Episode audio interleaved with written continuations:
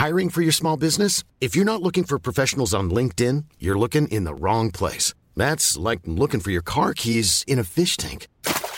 LinkedIn helps you hire professionals you can't find anywhere else, even those who aren't actively searching for a new job but might be open to the perfect role. In a given month, over 70% of LinkedIn users don't even visit other leading job sites. So start looking in the right place. With LinkedIn, you can hire professionals like a professional. Post your free job on linkedin.com slash people today.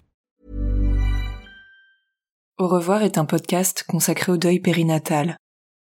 Le deuil périnatal, c'est le fait de perdre son bébé durant la grossesse ou quelque temps après sa naissance. Par conséquent, les épisodes de ce programme abordent des questions sensibles et douloureuse. Avec mes invités, nous parlerons notamment de fausses couches, d'interruption médicale de grossesse, de mort in utero ou encore de disparition d'un enfant de quelques jours ou quelques semaines. Assurez-vous de pouvoir écouter les épisodes dans de bonnes conditions. Et surtout n'oubliez pas, dans le mot deuil, il y a certes le D de décès, mais il y a aussi le E d'espoir ou le I qu'on retrouve dans le mot vie. Je vous souhaite une bonne écoute.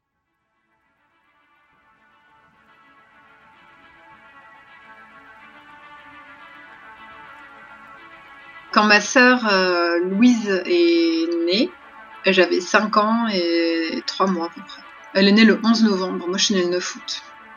Et du coup, elle est, elle est décédée le 22 janvier. Je me pose toujours des questions quand je raconte ça, savoir euh, qu'est-ce qui est de ma réalité à moi, de ce que moi j'ai vécu réellement, de ce et des événements qu'on m'a rapportés et des événements que moi j'ai fantasmés aussi par rapport à la réalité, qu'est-ce qui s'est passé, etc. Mais moi je sens que c'est quelque chose qui me, même encore maintenant et à, plusieurs moments de ma vie, où je me suis sentie mal justement de pas de pas avoir euh, pas me souvenir de cette euh, de cette douleur que j'ai pu j'ai pu ressentir comme si euh, et comme si de pas l'avoir ressenti avant il fallait que je la ressente toute ma vie en fait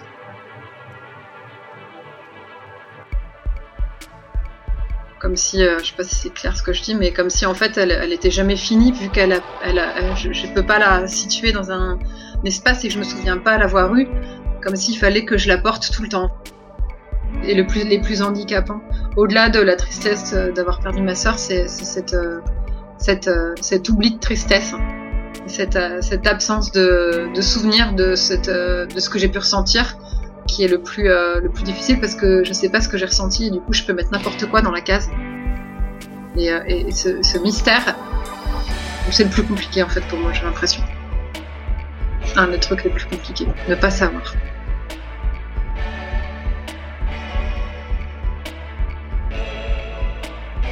C'est l'histoire d'une petite fille devenue femme. L'histoire d'une petite fille qui aimait dessiner et qui est devenue illustratrice. C'est l'histoire d'une petite fille, grande sœur d'un bébé qui n'a vécu que deux mois et 14 jours, d'une petite fille qui est devenue grande sœur endeuillée à 5 ans et des poussières.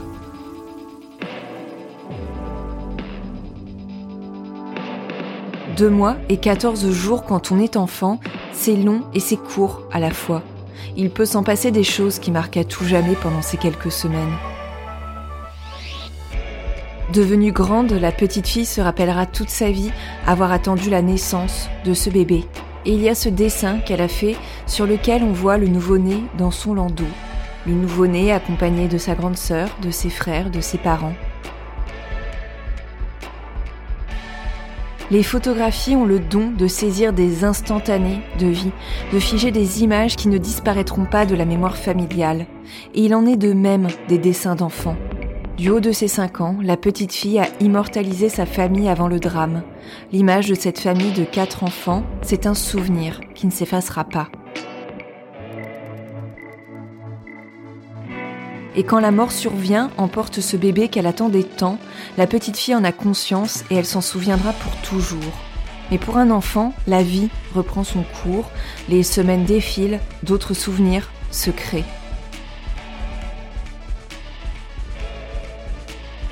Et plus de 30 ans après, on essaie de reconstituer l'histoire. D'ailleurs, ont-ils existé ces souvenirs? Parfois, c'est impossible de se rappeler des émotions qui nous ont traversées, de la quantité de temps qui est passé entre deux événements. La mémoire ne permet pas toujours de mettre des images nettes sur des moments enfouis dans le flou de l'enfance.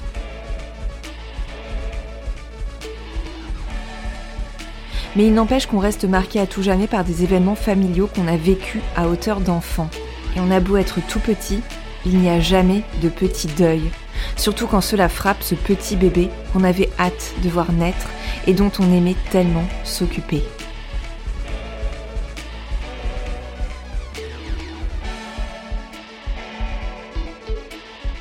Au revoir podcast épisode 18. Mathilde, j'ai perdu ma petite sœur lorsque j'avais 5 ans, quand le deuil périnatal frappe une fratrie. Dans cet épisode, la voix que vous allez entendre, c'est celle de Mathilde. Mathilde, vous connaissez peut-être déjà son coup de crayon puisqu'elle est illustratrice et qu'elle met régulièrement en ligne ses dessins au format bande dessinée sur son compte Instagram et son blog, tous deux intitulés Mais presque rien. À travers ses dessins, Mathilde parle surtout des grossesses arrêtées et de sa propre maternité puisqu'elle a donné naissance à une petite Mona, âgée aujourd'hui de 3 ans et demi. Mais dans cet épisode, nous allons parler d'un deuil qui a frappé sa famille quand elle était toute petite, lorsqu'elle avait 5 ans et demi. Ensemble, nous allons puiser dans ses souvenirs et remonter jusqu'à ses plus jeunes années.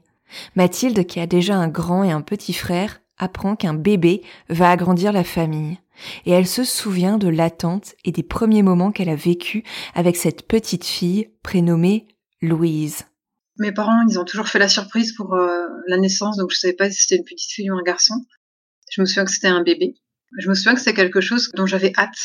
Après, je sais pas si quand on est enfant comme ça, c'est des choses qu'on imagine ou qui sont réelles, mais je me souviens de moi à l'école maternelle euh, en train de dire à mes copines euh, quand on jouait dans la dans le, coin dinette de l'école de la classe et dire ah, moi que je vais avoir un, bébé ça va être ça je vais pouvoir le bercer comme ça etc et du coup de, de me projeter en fait dans, dans, cet enfant. Et effectivement quand elle est née je, je pense que c'est moi qui l'ai le plus changé. J'adorais quand elle se vomissait dessus parce que je pouvais euh, je pouvais aller euh, la changer lui changer ses vêtements les choisir qu'est-ce qu'on choisit etc quoi. Je me souviens je me souviens de ça ouais.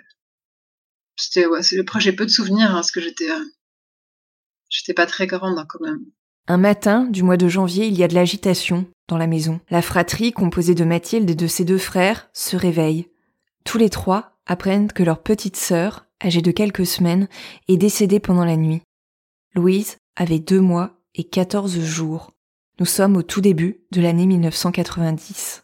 Je me souviens qu'on s'est levé un matin et euh, on, a descendu les escaliers. Il y avait plein de gens dans notre maison. Et du coup, euh, on nous a dit que Louise était décédée pendant la nuit, en fait. Elle est morte le, vers, euh, je pense, minuit, quelque chose comme ça. Vers 11 heures du soir, il me semble, mais je suis même pas certaine.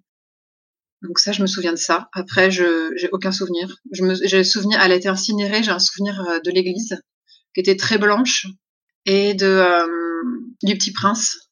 Il y a une, amie de ma mère qui avait lu le texte du Petit Prince sur le renard apprivoisé, tout ça. Je crois que c'est des textes qui sont beaucoup lus pour ça. Et je me souviens de ça. Après, je me souviens, voilà, comme des bribes, du coup, elle a été incinérée, donc elle n'avait pas de tombe. Et avec mon frère, mes frères et je pense des cousins, on avait fait dans le jardin de mes grands-parents une tombe pour elle. On avait mis des, des cailloux. Enfin, on avait cueilli des fleurs dans le jardin et on lui avait fait une tombe. Après, on a été euh, disperser ses cendres en Bretagne, là où, euh, enfin, il y avait déjà une histoire familiale euh, Enfin, j'ai une, tante qui est décédée, en, qui est morte en bateau quand elle avait 18 ans, et du coup, euh, c'est là qu'elle est morte. C'est là qu'en gros, c'est le, cimetière familial de la mère.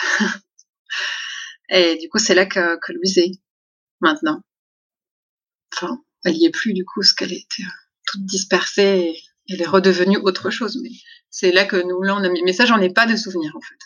Voilà, j'ai fait des personnes avoir fait des énormes bons dans le temps entre le moment où elle est décédée et le moment où on a dispersé ses cendres, je, pense qu'il s'est passé plusieurs mois. Mais j'en ai, euh, je sais, je me souviens pas. Il y a une photo de moi enfant dans les rochers, là où on a dispersé son corps, et j'ai une robe d'été. Donc je, je, pense que c'est à un moment donné où il faisait quand même faire un peu chaud, vu qu'en plus on est en Bretagne. Mais j'ai pas de souvenir précis je, pourrais demander ça à mes parents. Et je me souviens que l'urne est restée à la maison. Ça, je me souviens, c'est euh, l'objet posé, posé sur le, piano. Mathilde m'explique que Louise est décédée de la mort subite du nourrisson. L'autopsie n'avait pas donné de résultat, il n'y avait aucun symptôme avant-coureur de quoi que ce soit. Louise s'est sans doute mise en apnée, et c'était fini, m'explique Mathilde. Selon l'association Naître et Vivre, on parle davantage aujourd'hui de mort inattendue du nourrisson plutôt que de mort subite du nourrisson, appellation qui était très courante dans les années 80-90. La mort inattendue du nourrisson, c'est le décès d'un enfant de moins de un an, le plus souvent dans son sommeil, alors que rien dans ses antécédents médicaux connus ne pouvait le laisser prévoir. Les causes de décès ou les facteurs de risque de la mort inattendue du nourrisson peuvent être multiples. On retrouve par exemple les infections des voies respiratoires ou encore des facteurs de risque liés à l'environnement comme les conditions de couchage. Toutefois, on réserve encore aujourd'hui le terme de mort subite du nourrisson aux cas de décès qui ne peuvent être expliqués, comme dans le cas de Louise, justement. Mais la petite Mathilde de 5 ans est à des années-lumière de ces considérations médicales. Aujourd'hui adulte, elle doit piocher dans sa mémoire pour parvenir à mettre des images et des mots sur les semaines et mois qui ont suivi la mort de sa sœur. Elle se rappelle donc de l'annonce du décès. Il y a ce souvenir aussi, lié aux funérailles, à la dispersion des cendres, une réminiscence de ce jeu dans le jardin des grands-parents. Mais Mathilde, l'adulte trentenaire, se souvient-elle de ce que la petite Mathilde de cinq ans et des poussières a ressenti lorsque sa petite sœur est partie? J'aurais juste envie de, je sais pas, de lui prendre la main et de lui faire un câlin, et pas forcément de lui dire des choses. Ou lui dire qu'elle a le droit d'être triste aussi, peut-être. Peut-être que peut-être je me le suis, j'en sais rien. Hein. Peut-être que je me suis un peu interdit parce que tout le monde était tellement triste, alors euh, il fallait euh, il fallait être fort, tu vois, pour pas que pour pas être une charge encore plus pour euh, tu vois pour tes parents qui déjà étaient en train de vivre un vivre un truc. Donc je pense que je dirais ça, qu'elle a le droit de d'exprimer ce qu'elle ressent par rapport à tout ce qu'elle est en train de vivre. Je n'ai pas le pas le souvenir d'avoir été triste. Alors je pense que je l'ai été, c'est pour moi, mais aussi pour les autres, je pense parce que surtout, je pense, quand on est enfant, le deuil de l'enfant, c'est surtout le deuil des autres. En fait, j'ai l'impression de, ceux qui l'entourent et de, et de voir la tristesse de tout le monde. Enfin, peut-être, hein, mais j'ai pas le souvenir d'avoir euh, d'avoir été triste ou d'avoir. Euh, sûrement que je l'ai été, hein, mais mais c'est pas quelque chose dont je me rappelle.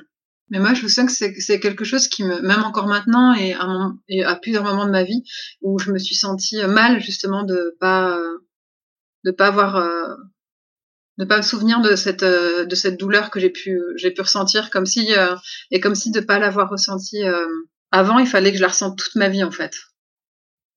Comme si je sais pas si c'est clair ce que je dis mais comme si en fait elle, elle était jamais finie vu qu'elle elle, je, je, peux pas la situer dans un, un, espace et que je me souviens pas l'avoir eue comme s'il fallait que je la porte tout le temps en fait ces émotions, elles ont existé sans doute, mais elles se sont dispersées et envolées dans l'air du temps qui passe. Elles n'ont pas laissé de traces, pas d'indices de leur passage dans la mémoire de Mathilde. Et pourtant, elles ont dû être là, ces émotions. Mathilde, petite fille, continue donc sa vie d'enfant. En août 1990, elle souffle ses six bougies. Les mois passent, sa maman retombe enceinte, et en mai 1991, elle donne naissance à une autre petite fille. Pour Mathilde, qui a désormais quitté l'école maternelle et qui est en CP, ce bébé, c'est l'enfant d'après, après Louise. J'ai des souvenirs de, enfin, de quand elle est née, que mon père est revenu de la, maternité et qui nous a dit c'est un fille. Enfin, il a fait une blague, quoi. Mais euh, je me souviens pas après de, de la grossesse de ma mère, j'en ai aucun souvenir. Je n'ai pas de souvenir de, de, tout ça. Après, je me souviens de si, je me souviens d'elle enfant, mais je me souviens pas de la même euh, du même plaisir de, de la changer, de, de ces trucs-là en fait. Je, je pense que je me suis vraiment protégée par rapport à par rapport à ça, moi, enfant. J'ai vraiment, euh, je pense, mis de la distance. Je peux je peux pas revenir en arrière, hein, mais c'est douloureux et pour ma sœur, c'était quelque chose de très dur. Euh, pas forcément ma position à moi, mais de manière générale, euh, trouver sa place, même encore maintenant, c'est quelque chose qui est, qui est difficile. Mais parce que je pense que elle est, vu qu'elle est arrivée après, en plus, c'était une petite fille, donc la, même entre guillemets. Bah, comment, enfin, comment je peux, euh, euh, comment l'aimer en fait si elle, ça se trouve, elle va mourir elle aussi. Donc en fait, comment je, qu'est-ce que je fais en fait? Je me, je pense que je me suis beaucoup protégée par rapport à elle en, essayant de ne pas faire trop de relations, on va dire. Même s'il y en a une forcément parce qu'on est, on est sœurs, on a sept ans d'écart quasiment, donc. Euh, mais mais je pense que ouais, c'est alors qu'avec mes frères, je suis beaucoup plus soudée avec ma sœur, je pense que c'est plus compliqué de, de ce fait-là. Et je pense que la position de ma sœur est aussi très, très, très difficile. C'est, euh, c'est, c'est dur de dire à voix haute ce que je suis en train de dire, en fait. J'ai l'impression, euh, parce que c'est, euh, c'est comme si euh, je l'aimais pas, alors qu'en fait c'est pas ça, c'est juste c'est la peur de euh, juste la peur de la perdre fait que ben on préfère pas trop s'attacher pour pas se faire trop mal après quoi. Pour elle, il a fallu exister encore plus que n'importe qui d'autre parce qu'il fallait exister pour deux pour deux personnes, pour elle et pour cette sœur qui est décédée juste avant et et c'est terrible. voilà, je trouve ça je trouve ça très dur. Moi, je, je sens en tout cas que avec mes deux frères et moi, on est euh, beaucoup plus liés que moi, en tout cas, je le suis avec ma sœur. Mais après, mon frère, lui, par exemple, c'est pas le cas pour lui. Donc, euh, c'est mon petit frère. Donc, en fait, il y a, on a chacun notre euh, géographie dans le, dans la famille. Mais moi, je, pense en tout cas que, même si c'est dur, et si ma sœur écoute ça, je déjà, on en a déjà, enfin, j'ai déjà plus ou moins parlé, mais, mais je pense que pour moi, c'est la naissance de ma sœur, ça a été vraiment quelque chose de difficile. Ce n'est jamais simple d'être l'enfant qui vient après un deuil périnatal, et les mots de Mathilde, même s'ils peuvent sembler rudes, montrent bien la complexité de cette place dans la fratrie. La complexité pour les frères et sœurs d'avant, la complexité pour l'enfant qui vient après. Par ailleurs, dans la famille de Mathilde, il y a peut-être eu des rituels pour célébrer cette sœur qui a disparu. Peut-être. Mathilde n'en a pas le souvenir non plus, et sa fratrie ne semble pas y avoir participé. C'était peut-être une affaire de parents, de grandes personnes, peut-être. Alors la présence de Louise se manifeste d'une autre manière, dans des lettres entreposées et stockées sur une étagère, pas complètement à l'abri de regard, mais à portée de main, dans un ticket d'entrée pour le jardin des plantes, consigné dans le portefeuille paternel, dans une date, celle de sa naissance, qui s'impose à la famille lors d'un jour férié du mois de novembre.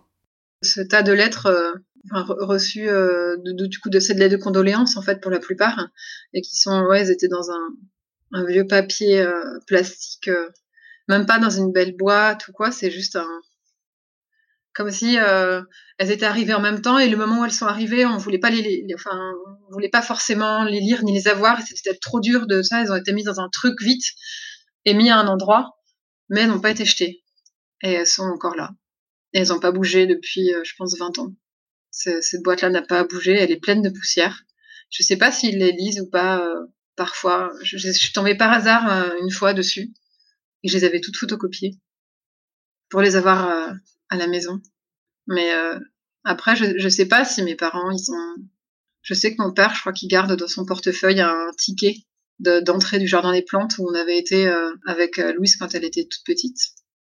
C'est quelque chose qui est dans son portefeuille et que je pense qu'il change de portefeuille et ça, ça bouge avec. Et ma grand-mère aussi avait fait une, a fait graver un, comment s'appelle, une, plaque pour mettre sur le tombeau familial en fait de même si elle n'est pas enterrée là, du coup il y a une plaque pour euh, du coup c'est pour Louise vu qu'elle n'a pas de tombe, elle avait euh, il y avait aucun endroit euh, où elle, était écrite en fait. Donc j'ai trouvé ça bien de faire ça. J'ai aucun souvenir de de, de de rituel de quoi que ce soit, genre de rituel d'anniversaire ou ou qu'on aurait pu fêter entre guillemets ou de d'anniversaire de sa mort, on aurait pu aller dans un endroit ensemble ou faire des choses, non pas du tout.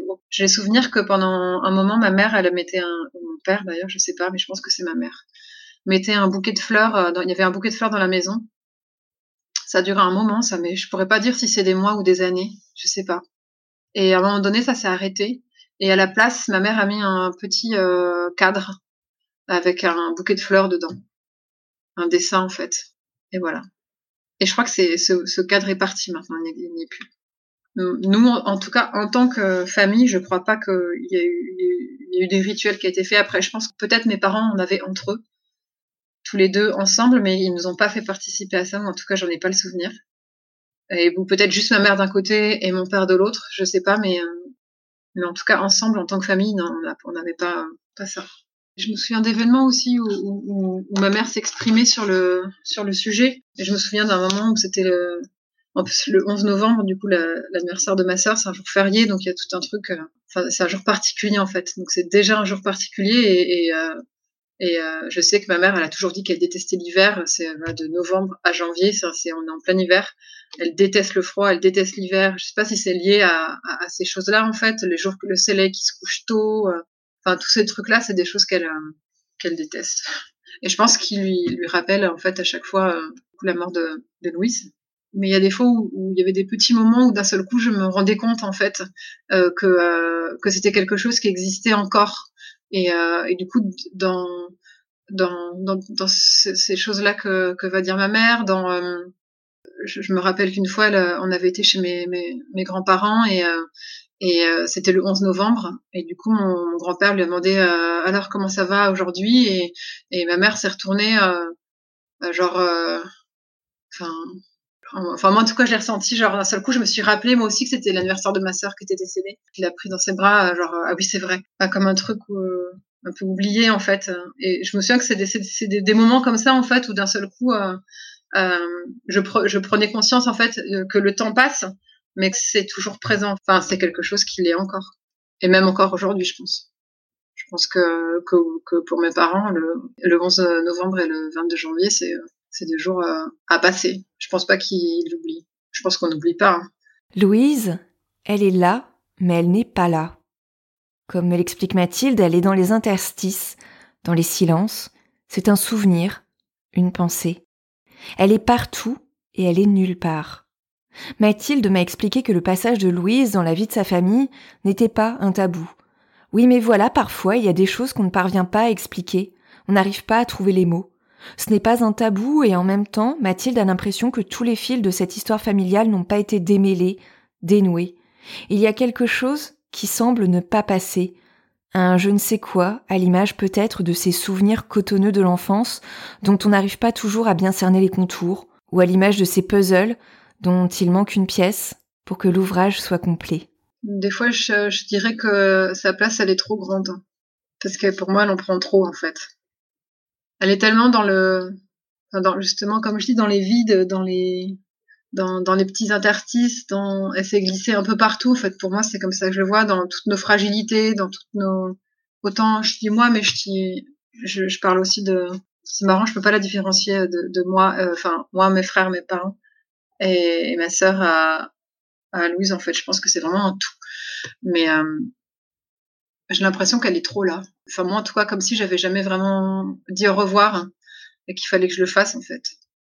Et je sais pas comment le faire. Est-ce que c'est quelque chose que je dois faire toute seule? Est-ce que c'est quelque chose que je dois faire euh, avec euh, mon papa, ma maman et, mes frères et ma sœur? Je sais pas. Mais je pense que c'est nécessaire. Mais après, c'est mon point de vue à moi. Mais euh, comme pour dire, ok, maintenant, on, enfin voilà, on vit tranquille non pas qu'on n'est pas tranquille, mais on vit. Euh, ça veut pas dire qu'on l'oublie, mais ça veut dire qu'on lui donne sa place, qui qui qui, qui n'est pas celle qu'elle est maintenant, qui est trop grande. Je sais pas si c'est compréhensible ou clair ce que je dis, mais peut-être que c'est et peut-être qu'encore une fois que ce n'est que moi qui ressens ça en fait. Il y a que moi qui ressens euh, qui qui ressent euh, cette euh, cette gêne de quelque chose de trop présent, mais je pense pas, euh, je pense pas, je, je, pense pas, et je pense que que c'est trop présent parce qu'il y a des choses qui n'ont peut-être pas été dites ou qui ont été euh, peut-être mal dites ou mal comprises ou, ou mal vécues et qu'il faudrait en fait euh, faire un, je sais pas, un, un gros un gros déballage de tout ça et après, on range correctement dans les boîtes ou dans des choses euh, ce qui doit être rangé. Et on et on et c'est toujours présent. C'est juste que c'est plus un un énorme euh, une énorme pelote de laine euh, de trucs. C'est juste en fait une tresse, par exemple, ou un, tapis, ou enfin de transformer en fait ce, ce, ce, gros truc en en quelque chose de plus de plus construit. Quand je dis que ça prend trop de place, c'est pas que ça c'est pas qu'il faut pas ne pas en parler, ne pas le faire exister, c'est juste le faire exister autrement, d'une autre manière. Et, euh, je pense que voilà, je pense que ça c'est nécessaire. Même si euh, peut-être euh, chacun de notre côté, dans, dans, ma famille, on, on, règle dans notre tête des choses. On a, on a déjà peut-être rangé nos petites boîtes à nous, à l'intérieur de nous, mais je pense qu'il y a, il y a toute une, une grosse boîte un gros désordre à ranger euh, en commun. Mes parents sont quand même assez euh, ouverts, euh, enfin ma mère en tout cas, et parle beaucoup. Enfin, facilement, j'aurais pas dire facilement, mais elle, elle, est pas, ils sont pas à faire des secrets ou à, à, à, dire des choses pour en dire d'autres. je pense qu'ils sont assez franc là-dessus. Donc je, pense que j'ai su qu'elle était morte de la mort subite du nourrisson, ou peut-être expliquer comment on ne sait pas, euh, elle arrêtait de respirer, j'en sais rien. Mais je sais que c'était du coup un truc moi qui m'angoissait beaucoup après de mourir dans mon sommeil pendant, super longtemps. Même adolescente, je me rappelle, j'avais toute une période adolescente où j'avais l'angoisse de pas me réveiller de la nuit en fait. C'est ça qui est étonnant. Je pense pas que mes mes parents euh, nous aient forcément caché les choses ou, qu'on n'ait pas eu le droit d'en parler ou, ou, ou, pas de poser de questions. Après, c'est peut-être juste mon rapport à moi. Et moi, je me souviens qu'enfant, par exemple, je j'en parlais pas. Et, euh, et j'en parlais pas. Je me souviens qu'à un moment donné, j'avais entendu mon frère euh, euh en parler à, la mère d'une d'un de ses copains de classe. Et je me souviens qu'un petit peu, d'un côté, j'en avais voulu parce qu'il l'avait dit et qu'on parle pas de ça en fait. Et d'un autre côté, je l'avais envié parce qu'il avait réussi à en parler et que moi j'en étais pas capable en fait. Et du coup, tu vois, c'était un peu un, truc entre les deux de positionnement. Quand j'ai posé des questions à ma mère du coup sur euh, comment ça s'était déroulé exactement, euh, je sais qu'on a tous été chez le psy, on a tous euh, on, a, eu un suivi, on a, on n'a pas été livré à, nous-mêmes face à, ça, quoi. Donc c'est pour ça, je, pense que, enfin voilà, je pense que des fois même en, en faisant tout ce qu'il faut faire, et eh ben on a quand même perdu une sœur. Donc euh, le besoin de comprendre, je pense que c'est venu par phase. Je sais que ado, à un moment donné, quand j'avais même plus qu'ado, mais 15-16 euh, ans, j'avais euh, émis l'idée d'avoir d'aller chez le psy pour parler de ça en fait. Et j'ai tenté l'expérience, mais c'était une psy horrible qui parlait pas du tout pendant tout le toute la session, elle me posait aucune question. Je restais assise pendant une heure, puis qu'elle me parlait pas, je lui parlais pas. Je n'avais pas du tout aimé, donc je suis plus jamais retournée. Je suis allée deux fois et j'ai fait OK, non c'est bon, j'arrête. Voilà, c'est pas des choses. Euh... Le psy, il, répare pas tout, donc. Euh... Et puis des fois, voilà, ça, on peut être réparé et compte plus tard qu'on ne l'est pas. Enfin, il y a plein de plein de choses quoi. Et psy ou pas psy d'ailleurs, il y a plein de moyens de, se réparer autrement que le psy, hein, mais euh... on parle peu de de quand elle était vivante et que est-ce qu'elle était mignonne, euh, est-ce qu'elle pleurait beaucoup, est-ce qu'elle euh, faisait ses nuits, euh, qu'est-ce qu'elle aimait, est-ce qu'elle, enfin, je, je, je sais pas moi, j'en ai aucune idée. Enfin, je me souviens pas en tout cas. Je trouve ça triste un peu de pas avoir ce morceau, ce morceau manquant là de vie qui était là quand même. Ma mère, des fois, raconte en disant que quand elle parle de ses accouchements, par exemple, ou, euh, quand on était petit, elle dit que vous étiez petit. Euh, et, du coup, je sais que euh, dedans, il y a, y a, Louise dedans où elle raconte ah bah pour l'accouchement de Louise, je me rappelle, voilà, oh c'était tellement rapide. Enfin, et, du coup, d'un seul coup, va dire ça, mais ça va pas aller. Enfin, c'est pas. Enfin bref quoi, c'est des petites choses. Il y a une question que je me posais au moment de l'enregistrement avec Mathilde. Quand on est une petite fille qui perd une sœur et qu'on est témoin de ce deuil, est-ce que cela a une incidence sur la manière dont on envisage sa propre maternité, sa parentalité, sur la manière dont on considère les bébés, sur la manière dont on vit en fait? Comme me l'explique Mathilde, Louise a vécu un peu plus de deux mois, deux mois et quatorze jours précisément, deux mois qui sont devenus une sorte de symbole dans sa famille, deux mois qui ont marqué durablement et différemment les esprits. Mon grand frère, il, il, euh, il, n'a pas réussi à, donner, à appeler par, euh, par, son, par le, prénom, en fait, euh, ses neveux et nièces. Il n'a pas d'enfant, mon, frère. Du coup, quand ma nièce est née, la première, dans les deux premiers mois, il l'appelait Pichoun, elle, l'enfant, le bébé. Et du coup, quand elle a passé le stade de, où ma sœur est décédée, il l'a appelée par son prénom. Comme si avant, pour lui, c'était juste pas possible. Pour mes, fausses couches, je me suis posé la question, vu que ça durait deux mois et 14 jours, c'était deux mois, c'était à peu près le, stade où une fausse couche s'arrêtait. Et du coup, je me suis demandé, mais est-ce que euh, si ça se trouve, c'est mon corps, il, dit stop parce qu'il sait que ça peut pas aller plus loin, en fait. Euh. Enfin, la, vie s'arrête au bout de deux mois, donc hop, il arrête. Euh, c'est plutôt arrêter maintenant que, que, plus tard. Je sais pas. Après, c'était des pensées un peu essayer de chercher une explication euh, désespérément à ce qui m'arrivait quoi. Donc je, je pense pas que c'est un, lien en tout cas pas dans ce dans ce sens là quoi. Euh, cette euh, cette histoire là du coup que que moi je traîne entre guillemets mais qui qui est tellement ancrée à l'intérieur de moi que physiquement ça peut-être ça m'a peut-être cassé en fait de la porter tout le temps avec moi. Et du coup je me suis demandé non pas que le que, que, c'était de ma faute ou que c'était euh, euh, quelque chose comme ça, mais je pense que le, je, je pense que ça, ça constitue l'individu que je suis euh, aujourd'hui. autant dans dans ma tête que dans mon corps et dans mon positionnement, dans les maladies que je peux avoir. Enfin, j'en sais rien. enfin, je, peut-être que je suis un peu trop loin, je sais pas. Mais en tout cas, dans la manière que je peux avoir, je pense, de respirer, de manger et d'être physiquement, je pense que c'est quelque chose qui m'a qui m'a construit un peu. Par exemple, je sais que je mange jamais de poisson depuis euh, que euh, je pense que c'est lié du coup à ma sœur qui a été euh, dispersée. Dans l'océan. Du coup, je j'ai jamais mangé de poisson depuis. Je pense que c'est, j'avais l'impression de la manger elle-même, comme si ça revenait en fait, alors que c'est purement symbolique, hein, mais mais je le fais pas. Donc, je, pense de, de ce poisson, je mange pas. J'ai d'avoir une carence quelque part. Je respire pas forcément correctement. Je pense que tu vois, comme s'il fallait pas respirer trop, et, c'est des choses qui influent aussi ma manière de comment mon sang circule dans mon corps par rapport, enfin, des choses je sais pas si c'est clair ce que je dis, mais je pense que c'est des choses qui sont liées aussi, euh, pas forcément un peu à cet événement, mais aussi à notre histoire. Et de la même manière qu'un accident de une jambe cassée peut nous faire boiter, je pense que je pense que c'est la même chose pour un, un, un événement traumatique euh, de cet ordre-là.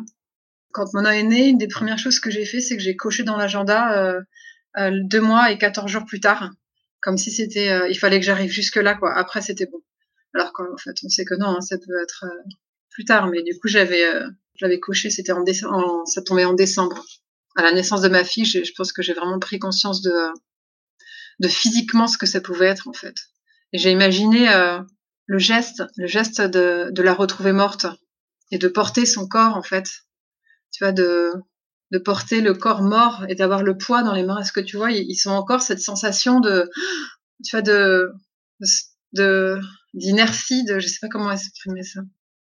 Lorsque Mona est née, ma mère a du coup demandé des photographies de, de, de Mona, mais seulement celle avec les yeux ouverts. Elle voulait pas celle où elle avait les yeux fermés en fait, parce que je pense que ça, pour elle, ça évoquait trop, euh, enfin trop trop Louise et trop les yeux fermés pour euh, pour toujours, enfin la mort quoi. Alors moi, moi j'ai interprété ça comme ça, mais peut-être que ça se trouve c'est mon interprétation qui est celle-ci, mais euh, mais, et ça se trouve, c'est pas du tout ça, c'est qu'elle juste elle avait envie de voir ses yeux, mais, mais je pense que c'est ça. Mathilde n'est pas seulement une sœur ou une mère, elle est aussi illustratrice, comme je vous l'ai dit en début d'épisode, et c'est sur son blog et son compte Instagram que vous pouvez la retrouver. Intitulé Mais presque rien, ce blog et ce compte proposent notamment de très nombreux dessins sous forme de BD autour des grossesses arrêtées. Celles vécues par Mathilde, elle en a vécu quatre consécutives, celles traversées par d'autres femmes, par des couples. Les fausses couches telles qu'on les invisibilise, telles qu'on les prend en charge, tels sont les sujets des dessins de Mathilde. Il y a aussi leur perception sociale, les émotions qui en découlent, notamment. Et parfois elle fait un pas de côté, et elle parle de sa famille, de ses sœurs, de Louise. Dessiner à propos de sa vie, c'est thérapeutique. Cela permet de nouer le dialogue avec les autres, de ne pas se sentir seul. Du coup, moi, j'ai fait des études en art plastique, donc j'ai dessiné, euh, enfin, j'ai fait du dessin Et je, ouais, je tirais dans la, à partir de mes 20 ans, 25 ans, j'ai commencé euh, à, essayer de raconter cette histoire-là, en fait. Et je me souviens que j'avais été aussi, euh, j'avais une euh, découvert euh, que j'avais une amie de, de classe qui qui avait écrit une petite une petite histoire et qui racontait l'histoire. C'était un petit livre d'illustration. Elle avait une sœur et sa maman est tombée enceinte. Et du coup euh, l'enfant a grandi, elle raconte la grossesse et en fait d'un seul coup l'enfant meurt dans le ventre de, sa maman et elle elle racontait cette histoire là en fait. Et elle avait dit euh, elle, racontait ça en disant que l'enfant était parti en chagrin. Et c'est sa maman qui expliquait ça pour expliquer à leur enfant. Elle avait dit que l'enfant était parti en chagrin et qu'il qu reviendrait plus. Enfin bref et je, je trouvais ça vachement beau. Et du coup je pense que c'est à partir de ce moment là où j'ai vu cette euh, que, que, que, du coup cette amie elle avait elle avait raconté cette histoire là je me suis dit ben, en fait moi j'ai envie de le raconter aussi quoi. Je, je, sais pas encore euh... enfin voilà j'ai fait plein d'essais mais voilà, je, je, tourne autour et un jour j'y arriverai mais... mais voilà. Et je pense que c'est un beaucoup pour eux mes parents que j'écris tout ça pour qu'ils le lisent. Je sais pas s'ils le lisent je sais pas après ce qu'ils en font ou quoi au caisse mais c'est euh D'ailleurs, beaucoup de personnes et de et de et d'écrivains ou d'illustrateurs ou de choses racontent des histoires pour une personne en particulier. Finalement, après, ça se met à toucher d'autres personnes. Donc, euh, c'est ça qui est, qui, est, qui est bien dans, dans dans raconter des histoires finalement. Et puis je me rends compte aussi souvent quand je partage des choses que que, que ben en fait ben je suis pas toute seule à ressentir ça. Et souvent quand, on a la pression de faire ça, de se raconter, on enfin on se dit en tout cas moi souvent je me dis ah mais c'est bon. Euh, ça c'est 36-15 ma life, euh, machin, c'est bon quoi, ça va, arrête de raconter ta, vie tout le temps. Et en fait, je me rends compte que quand je le fais, ben, en fait, je reçois souvent des messages, ah, j'ai ressenti pareil, merci, ça m'a fait du bien. je reçois personne qui m'envoie un message pour me dire euh, putain, on a rien à foutre en fait, ta gueule quoi. Donc euh, je me dis bon ben, je continue, on verra. tu vois. Bref, ça me fait réfléchir.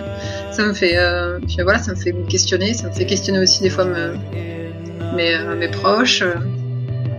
Enfin voilà, ça fait du dialogue en fait. Ça, ça fait parler. Cet épisode touche à sa fin et je te remercie Mathilde d'avoir accepté de me parler de cette histoire qui a touché ta famille et qui t'a profondément touché toi au plus profond de ton cœur et de ton enfance. Merci pour ta franchise, merci pour tes mots, merci d'avoir partagé avec nous tes interrogations et tes doutes. Je vous rappelle que Mathilde est illustratrice et vous pouvez la retrouver sur son compte Instagram et son blog, mais presque rien. Si vous souhaitez par ailleurs en savoir plus sur la mort inattendue du nourrisson, je vous conseille vivement de vous rendre sur le site internet de l'association Naître et Vivre. Je vous mets tous les liens directs vers ces ressources dans la description de l'épisode. Je suis Sophie de Chivray et j'ai eu le plaisir de réaliser, monter et mixer cet épisode. Alors si vous avez à cœur de soutenir Au revoir podcast et d'offrir à mon travail une plus grande visibilité, n'hésitez pas à mettre un petit commentaire et à lui attribuer 5 étoiles sur Apple Podcast. Je vous remercie pour votre écoute et vous pouvez me retrouver sur le compte Instagram au revoir.podcast pour découvrir du contenu supplémentaire pour lever le voile sur le deuil périnatal.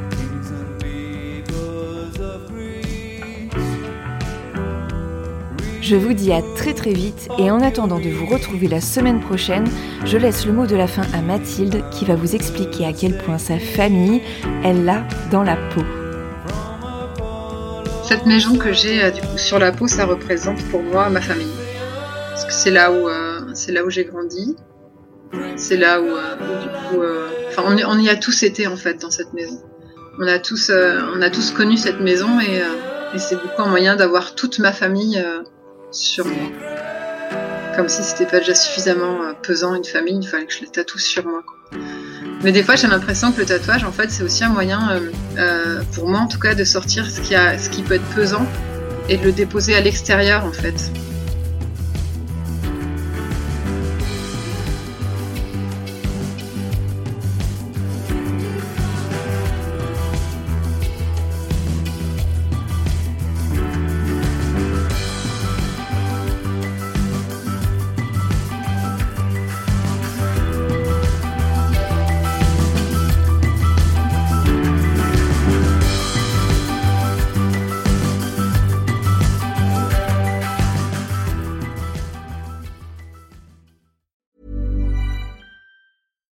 When you make decisions for your company, you look for the no-brainers. And if you have a lot of mailing to do, stamps.com is the ultimate no-brainer. It streamlines your processes to make your business more efficient, which makes you less busy. Mail checks, invoices, legal documents, and everything you need to keep your business running with stamps.com. Seamlessly connect with every major marketplace and shopping cart Schedule package pickups and see your cheapest and fastest shipping options from different carriers with rates up to 89% off USPS and UPS rates. And with the stamps.com mobile app, you can take care of mailing and shipping wherever you are. Make the same no-brainer decision as over 1 million other businesses with stamps.com. Sign up with code program for a 4-week trial plus free postage and a free digital scale. No long-term commitments or contracts. That's stamps.com. Code program.